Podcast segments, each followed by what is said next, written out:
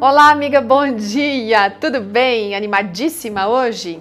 Que tal fazer uma mudança? Não? Você já sabe quantas mudanças fez na vida? A Jussara contou, a pessoa que escreveu hoje aqui, a Jussara Alves, ela é esposa de pastor, tem quatro filhos e ela vem contando que fez várias mudanças de casa, de cidade, de estado e agora está vivendo a nona mudança de casa. Mas tá tudo bem porque ela gosta de mudar.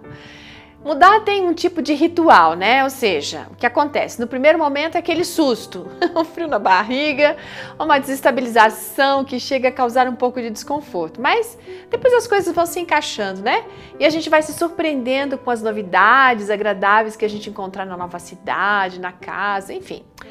É verdade que existem algumas perdas, perda de amigos, perda de objetos, mas aí eu venho uma pergunta que é importante. Para você mudar, seria relacionado a perda ou oportunidade?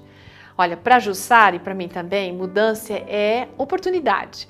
Oportunidade para recomeçar, reorganizar, restaurar. É aquele momento que a gente acaba vendo o velho com cara de novo, que a gente varre de dentro para fora, sabe? Que dá para mudar o vaso da planta, que a gente esvazia, que a gente prioriza a gente acha aquilo que estava perdido, que a gente sonha e ao mesmo tempo recorda.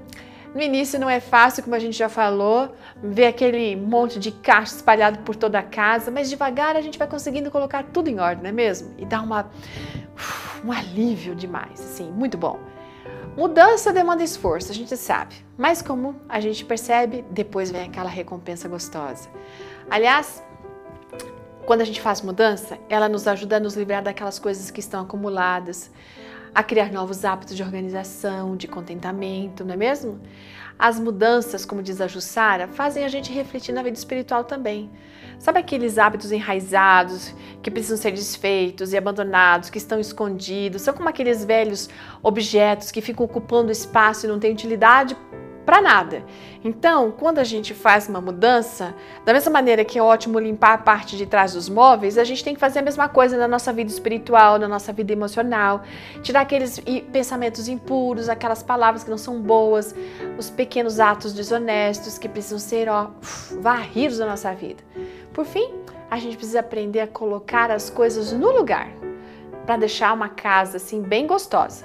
Agora, para ter uma casa perfeita e feliz, não são as coisas que estão dentro, mas é o tipo de relacionamento que a gente constrói. Então a gente precisa cuidar para que os nossos relacionamentos sejam sólidos, cheios de amor, de amizade, companheirismo, cumplicidade. E da mesma maneira, se a gente quer mudanças na nossa vida cristã, o que importa não é o que Deus faz, o que eu faço por Ele, mas é o nosso relacionamento. Então, gente, agora é hora de arrumar por uma mudança muito especial na sua vida. Faça a limpeza, lava, enxuga, joga fora, desapega.